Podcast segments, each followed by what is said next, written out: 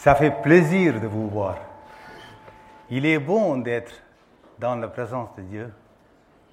Merci aussi Manu pour ce témoignage qui nous démontre Dieu est capable de faire des grandes choses.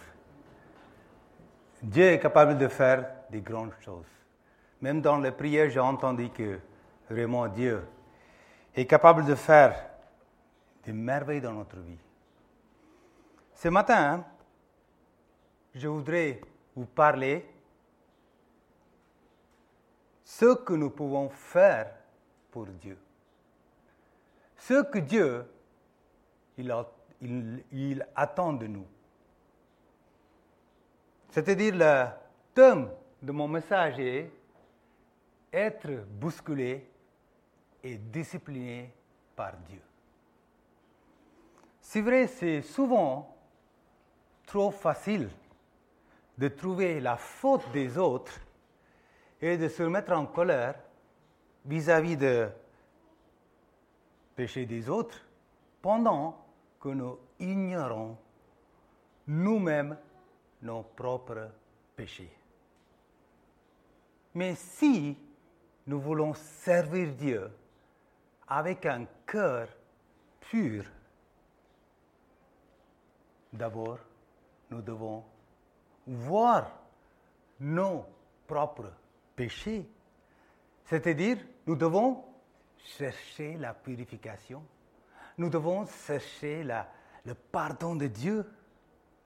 Sérieusement, si on ne s'occupe pas de nos propres péchés, c'est là Dieu doit s'intervenir dans notre vie. Et il doit nous discipliner. Mais cela, ce n'est pas une expérience agréable. Nous allons voir ce matin quelqu'un dans la Bible qui illustre vraiment cette vérité. Lorsque nous pensons au roi David, je pense que vous connaissez tous ce roi David, plusieurs images viennent à nos pensées. Nous voyons David en tant que un berger. C'est vrai, David qui a fidèlement pris soin de ses moutons. Et aussi David qui a battu le géant Goliath. Nous nous rappelons aussi que David, en tant qu'un soldat qui a courageusement gagné beaucoup de batailles pour le Seigneur, nous pouvons aussi remercier David d'être un chanteur qui nous a donné une diversité des beaux cantiques dans le livre des psaumes. Pour notre méditation ce matin, nous allons lire un passage dans 2 Samuel 12 à partir du premier verset. Je demande à notre frère euh, Nicolas de venir lire ce passage. 2 Samuel 12, 1 à 14.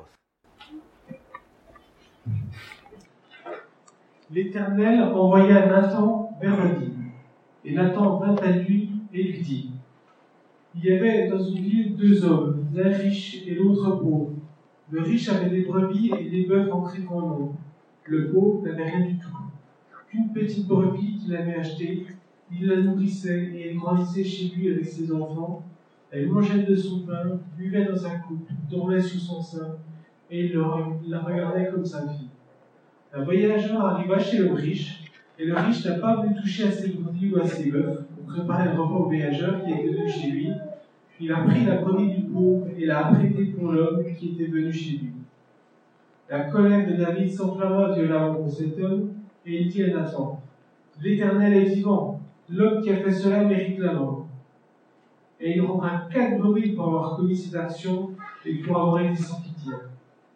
Et Nathan dit à David Tu es cet homme-là, ainsi par l'Éternel, le Dieu d'Israël.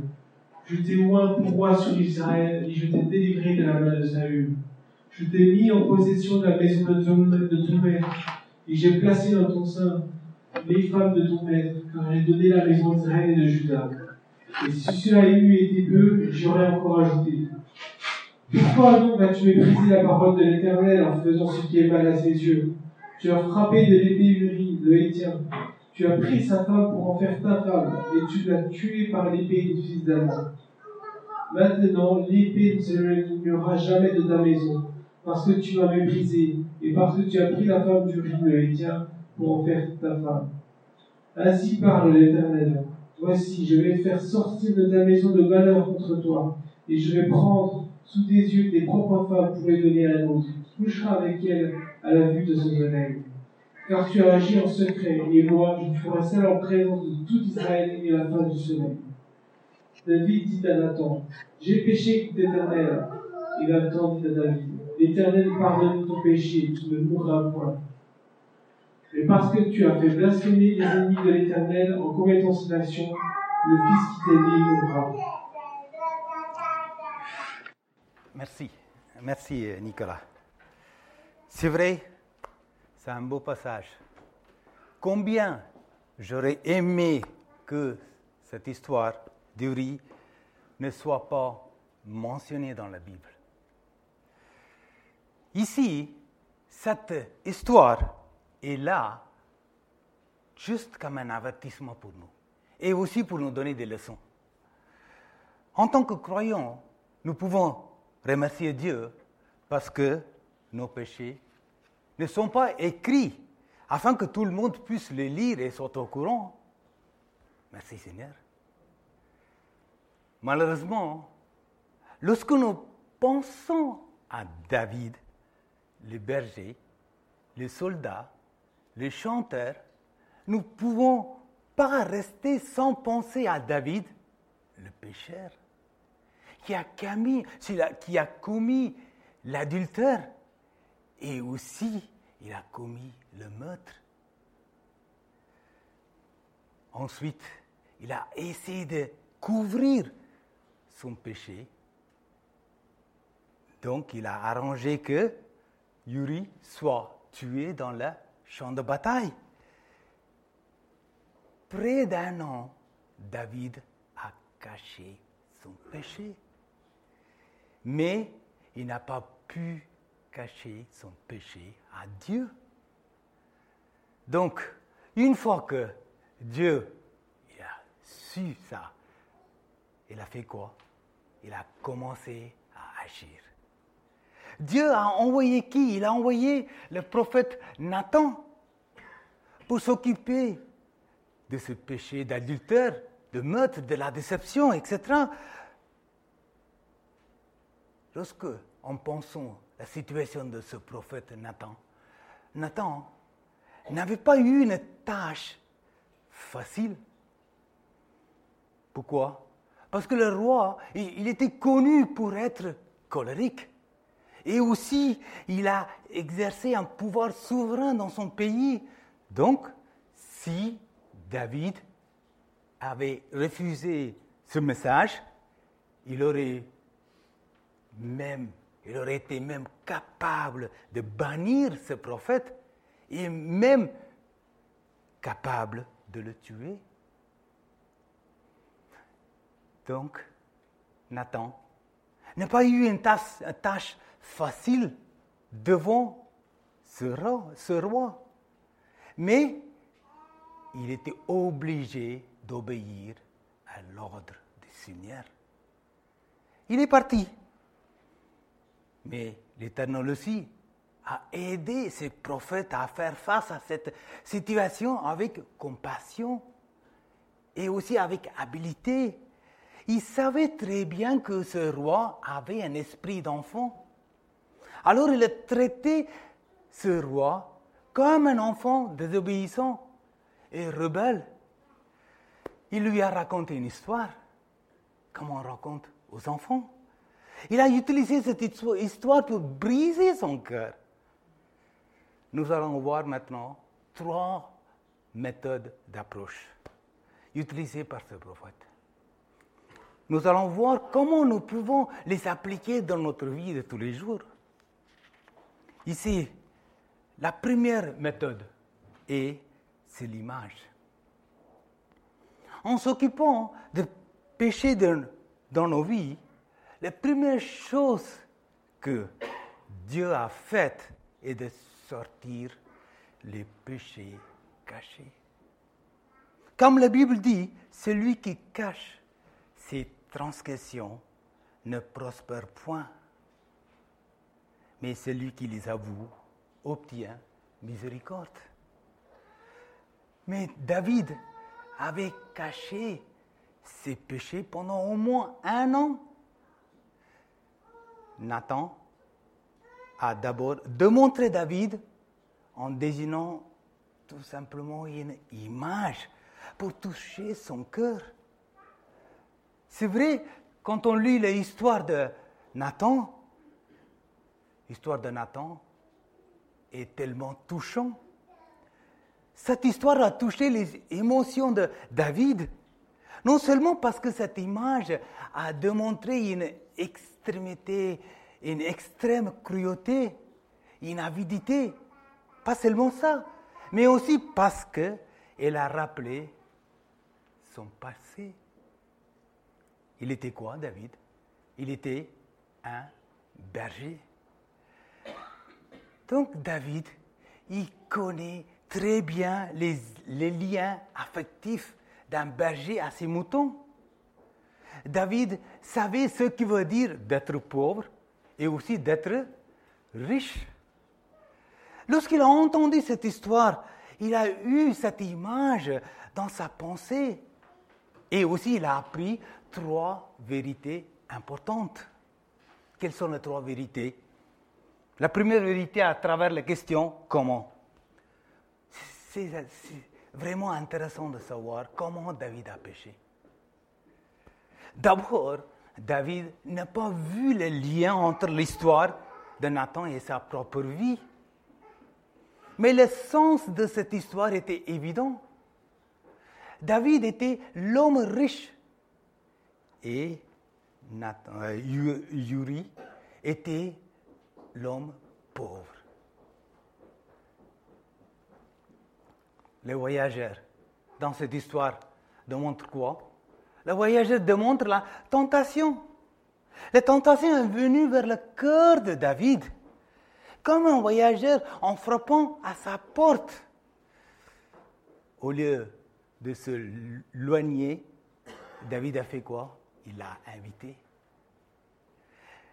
Il n'aurait jamais dû ouvrir cette porte. Vous savez, David a fait une première erreur. Lorsqu'il a quitté le champ de bataille, se retrouver seul à Jérusalem. Nous lisons dans 2 Samuel 11, 2, peut-être je n'ai pas mis ces, ces versets, un soir, David se promenait sur le toit de la maison royale. Il aperçut de là une femme qui se baignait. À ce moment-là, la tentation est venue en frappant à la porte. Au lieu de, de, fermer cette porte, David, il a fait quoi? Il a choisi de recevoir le visiteur. Ensuite, David est entré dans la tentation. Au verset 4, David envoya des gens pour la chercher. Elle vient vers lui et il coucha avec elle. Les gens ont obéi à l'ordre du roi. Et le voyageur, maintenant, il est devenu, il est devenu un invité et ensuite un ami et ensuite le maître de la maison. Chers amis, un péché mène vers un autre. Par la suite, nous voyons ici, David, il était contrôlé complètement par le péché. Combien de fois sommes-nous contrôlés par le péché? Nous sommes tous prisonniers de nos péchés. Vous savez, entre 1970 et 1980 en France, il y avait un gangster. On avait appelé l'ennemi public numéro un, même il y en a qui disent euh, Robin des Bois français, etc. Voilà. C'était Jacques Messrine. Peut-être vous connaissez, vous avez entendu ça. Il était également un roi d'évasion. Malgré son, son arrestation au quartier de haute sécurité, il parvient néanmoins à s'évader. Il a, c'est vrai, il parvient à s'évader en narguant les, les, gardiens, les polices, les, les, flics, etc. et tout. Ensuite, il a été interpellé et il s'est trouvé devant le juge. Il allait être condamné 20 ans, a été condamné à 20 ans de prison. Le juge va dire une phrase qui m'a interpellé, qui m'a marqué. Il aurait dit à Jacques la chose suivante. Vous êtes prisonnier de votre propre personnage. Ce serait pour vous l'évasion le plus, le plus difficile à réussir. C'est vrai, ce prisonnier mourra abattu dans la rue de Paris. Oui, il était libre, car il n'était pas en prison de Paris, mais il a été abattu, prisonnier de lui-même. Vous savez, vous savez, chers amis, la seule personne qui ne, peut pas l'amener en prison, la seule personne qui pouvait changer sa nature et faire de lui un homme nouveau, c'est qui? C'est Jésus. Ce matin, cette phrase de juge s'applique beaucoup entre nous. Nous avons très souvent les prisonniers de nous-mêmes. C'est vrai, c'est la prison la plus difficile pour nous. Il y a aussi quelqu'un qui veille pour que nous restions dans cette situation incarcérée. Nous serons toujours un seul maître dans ce monde dans lequel nous vivons. Et aussi, dans ce monde dans lequel nous vivons n'est pas neutre. Hein. Nombreux croyants sont dans cette chaîne liée avec le prince de la puissance de l'air. C'est vrai. La tentation vient souvent à notre portée sans donner l'avertissement. En disant, comme ici dans ce passage, comme un voyageur qui ne séjourne pas pour longtemps. Mais si nous ouvrons cette porte de notre imagination et de notre cœur à ce voyageur, il va devenir notre invité. Et ensuite, il va devenir aussi notre ami. Et ensuite, nous serons à l'aise avec cette possibilité de pécher. Tout à coup, l'ami devient notre maître et la tentation nous mène vers le péché. Donc, chose importante pour nous est ne pas ouvrir cette porte, tout simplement. Deuxième vérité à travers la question, pourquoi? Il a péché, pourquoi David a péché? David a péché parce qu'il a oublié la bonté de Dieu. Dieu, il était bon. Il était généreux envers David. Nathan, Nathan, ce prophète a rappelé au roi de ce que l'Éternel lui a fait. Il a fait beaucoup de choses pour David. Il a fait de David un roi. Il lui a accordé la richesse, le pouvoir, plusieurs femmes, les enfants et un nom célèbre. Mais si tout cela n'était pas assez, l'Éternel aurait pu donner encore plus de choses. David, il était l'homme riche dans cette histoire. Au lieu de voler le brebis du pauvre, il aurait pu dire, oui Seigneur, il était bon envers moi, j'en ai assez, j'en ai beaucoup, je n'ai pas besoin de voler quelqu'un. Mais au lieu de penser et de faire ainsi, David a volé la loyauté et la pureté de cette femme. Et ensuite, il a même volé la vie de Uri. David a péché parce qu'il a oublié la bonté de Dieu. Il a refusé de se repentir de son péché car c'est la bonté de Dieu qui nous pousse à la repentance. Romains 2, 4. Vous savez, vous connaissez l'histoire d'un fils prodigue. Après avoir gaspillé son héritage, il a vécu dans la pauvreté. Il s'est rappelé quoi? Il s'est rappelé de la bonté de son père.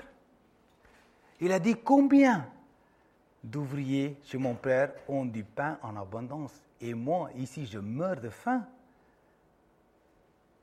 Il s'est repenti de son péché et il est, il est rentré dans son foyer où il était pardonné et restauré. Lorsque David a vu cette femme Uri, il aurait dû dire, oui, cette femme est très belle et désirable, mais je ne me laisse pas de la désirer. J'ai une famille loyale, j'ai un bon foyer, j'ai tant de bénédictions merveilleuses que Dieu m'a données. Je n'ai pas besoin d'autre chose. Dieu m'a donné tout ce que j'ai besoin. Vous savez, nous ne pouvons pas être accusés d'avoir vu une belle femme, mais nous pouvons être accusés pour avoir jeté un deuxième regard et aussi d'avoir nourri l'imagination à cause de ce deuxième regard. Cher ami, demeurez sur la bonté de Dieu et sur les bénédictions de Dieu qui nous a accordées est une des meilleures façons de combattre contre la tentation. Satan lance la paix et dit, tu ne sais pas ce que Dieu est en train de te priver.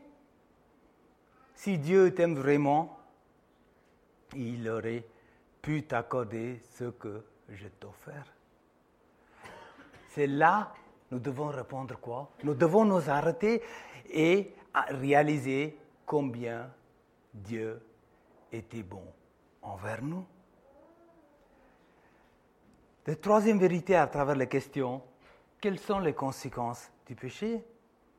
C'est vrai, à partir de l'image que Nathan a décrite, nous voyons non seulement comment David a péché et pourquoi il a péché, et aussi ce que le péché lui a fait. Pour commencer, le péché de David l'a aveuglé. Il a vu le péché de quelqu'un d'autre, mais non son propre péché. Nous lisons dans 2 Samuel 12, 5, La colère de David s'enflamma violemment contre cet homme. Peut-être que le roi David a pensé que Nathan était en train d'exposer une affaire à traiter. Mais David ne s'est même pas rendu compte que c'est de lui qu'il agissait, qu'il s'agissait. À chaque fois que nous cachons nos péchés, cela nous rend aveugles. avertissement de Christ concernant le juger, concernant de juger les autres est beaucoup plus important. Parce que lorsque nous essayons de cacher nos péchés, nous essayons aussi de juger les autres. Nous essayons de juger les, péchés, des autres. Ici, c'est ce qu'il a fait David. Nous lisons ici dans Matthieu 7, verset 1. Ne jugeons, ne jugez point, afin que vous ne soyez point jugés. Car on vous jugera le du jugement, donc vous jugez. Ceci était exactement ce qui s'est passé à David. David a prononcé le jugement sur l'homme dans l'histoire. Il a dit quoi? Au verset 5 et 6, l'Éternel est vivant, l'homme qui a fait cela mérite la mort. C'est vrai il rendra quatre brebis pour avoir commis cette action. David a connu la loi, mais il a aussi brisé. Il a aussi brisé cette loi. Chers, amis, le péché mène à la mort. Combien de couples se sont brisés à cause de leur péché? Combien de relations se sont brisées à cause de la trahison? Dans l'Église, il y a aussi des péchés domestiques. Les péchés que nous avons domestiqués. On pense que ces péchés sont moins graves. Par exemple, la médisance, qui détruit les relations, qui tue les hommes et les femmes. J'ai vu même, avec beaucoup de tristesse, je vous partage, j'ai vu même les chrétiens régler leurs comptes entre eux sur les réseaux sociaux. Si comme tu prenais un haut-parleur et allais crier ce que tu as contre ton frère, j'ai le sentiment qu'on a on n'a plus de conscience de la présence de Dieu. Oui, combien de parents ne parlent plus à leurs enfants? Combien de familles ne se voient plus? Parfois, ce péché d'orgueil, avarice, même aussi parfois pour l'héritage. Vous savez, c'est fou l'héritage. Parfois, le défunt n'est même pas encore dans le cercueil, tu entends déjà la discussion. Tu te dis, est-ce c'est possible ça? Voilà, il y a l'amour physique, il y a l'amour, l'amour dans la relation, il y a aussi l'amour spirituel. Résultat, nos péchés nous sépare de Dieu. Nos péchés nous coupent de la présence de Dieu. Ici, nous voyons David. Il a prononcé le jugement sur lui-même. David, il a mérité de mourir pour avoir commis cet adultère. Mais Dieu, il a fait quoi? Il a épargné sa vie. Cependant, David devrait rembourser quatre fois. Il ne pouvait pas rendre à Bathsheba son mari. Il ne pouvait pas ni rendre la pureté de cette femme, mais il était obligé de payer le retour par quatre fois dans la vie de ses propres enfants. Vous pouvez lire 2 euh, Samuel 12, 13 et 18, vous allez voir comment Dieu il a fait payer David quatre fois dans la vie de ses propres enfants. C'est vraiment tragique. Quelle tragédie de voir ces péchés se répéter dans la vie de ses propres enfants. Quel grand prix à payer. Nous avons vu la première méthode, nous allons voir la deuxième méthode maintenant, le miroir. Lorsque David a écouté l'histoire de Nathan, il a vu une image de péché de quelqu'un d'autre. Mais ensuite, le prophète, il a fait quoi? Il a tourné cette histoire vers lui pour que cette histoire puisse devenir un miroir pour refléter le propre visage de David. C'est là il a dit quoi? Il a dit tout de suite, tu es cet homme, tu es cet homme-là.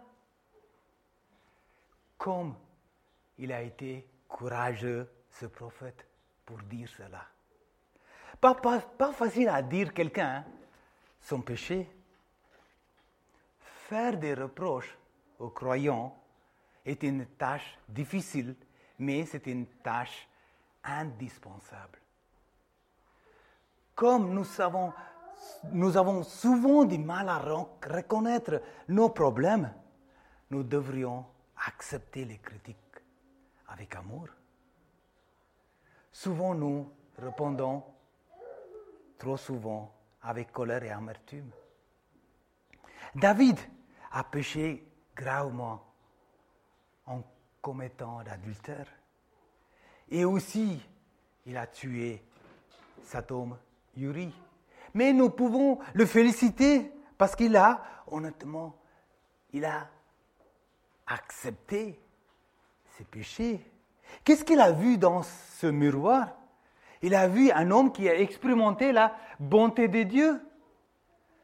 Mais pourtant, il a été ingrat. Il a vu quoi encore? Le miroir a révélé à David un homme qui a méprisé la parole de Dieu. C'est vrai, David, il a caché ses péchés pendant longtemps.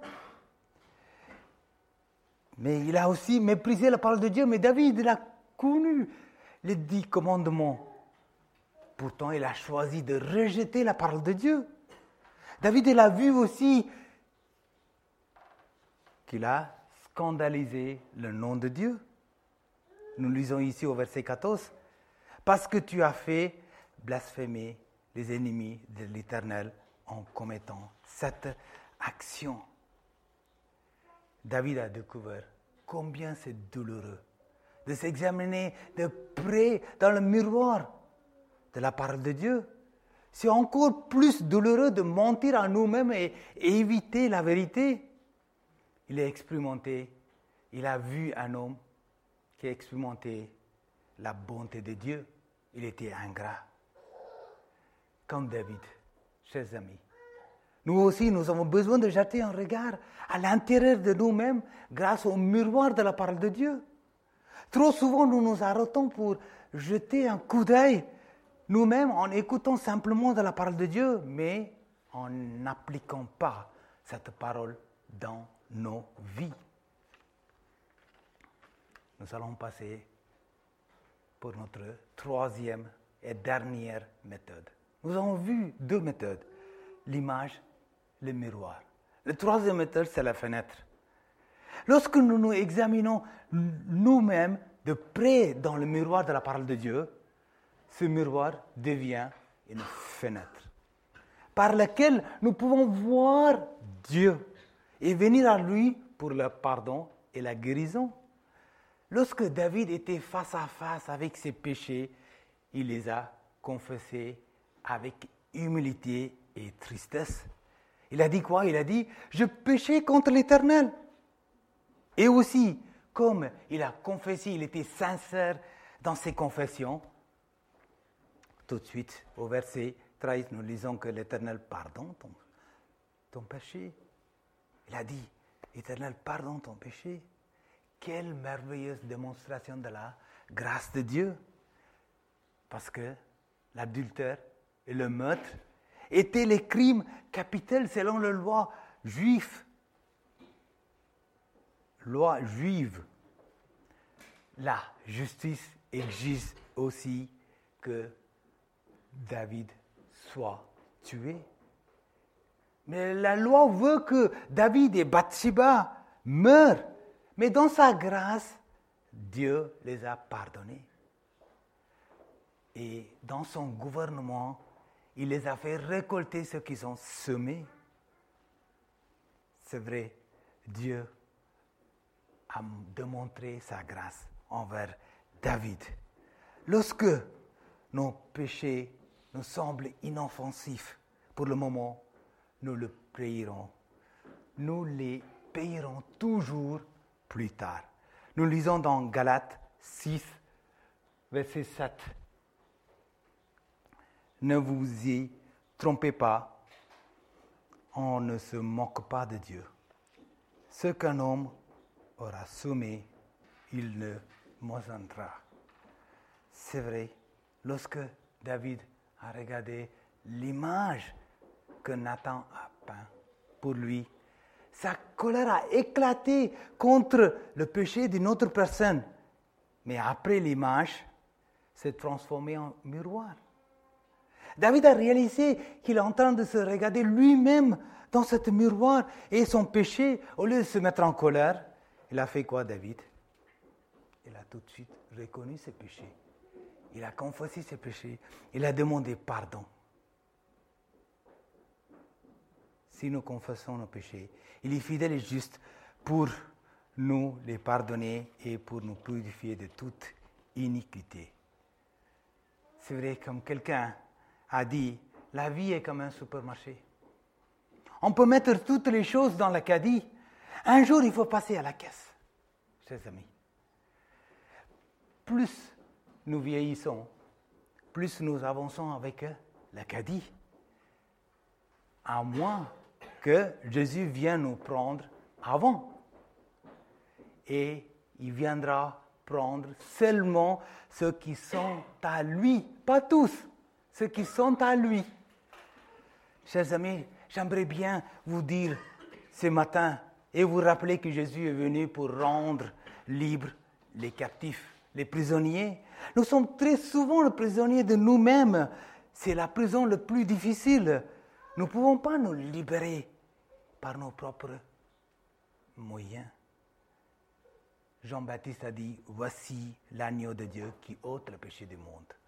Venir à Christ n'est pas chercher une religion, mais c'est quelque chose extrêmement, quelque chose d'extrêmement concret. Cherchez le seul moyen de sortir de votre prison. Il s'agit de la libération, il s'agit de la libération de la mort spirituelle. C'est la clé de ta présence se trouve où? Se trouve dans l'œuvre de la croix. C'est ça la clé. C'est ça la clé de ta libération. C'est ça la clé de ma libération. En tant qu'enfant de Dieu, avant Satan dominait sur nous. Maintenant, avec le pouvoir de Jésus-Christ, nous avons ce pouvoir de vraiment expulser Satan. Que Dieu aussi nous a donné cette, cette possibilité de vraiment pousser Satan dehors. Oui, c'est vrai, nous avons vu comment David a été bousculé et discipliné par Dieu. Nous avons vu trois méthodes d'approche, l'image, le miroir et la fenêtre. David a toujours confessé ses péchés et il se reposait sur la bonté de Dieu. Que Dieu nous aide à ouvrir nos yeux aveuglés, que son nom soit glorifié.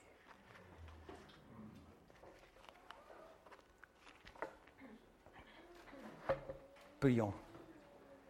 Oui, Père céleste, merci pour ta parole. Ta parole est vivante. Ta parole, ta parole nous montre le bon chemin.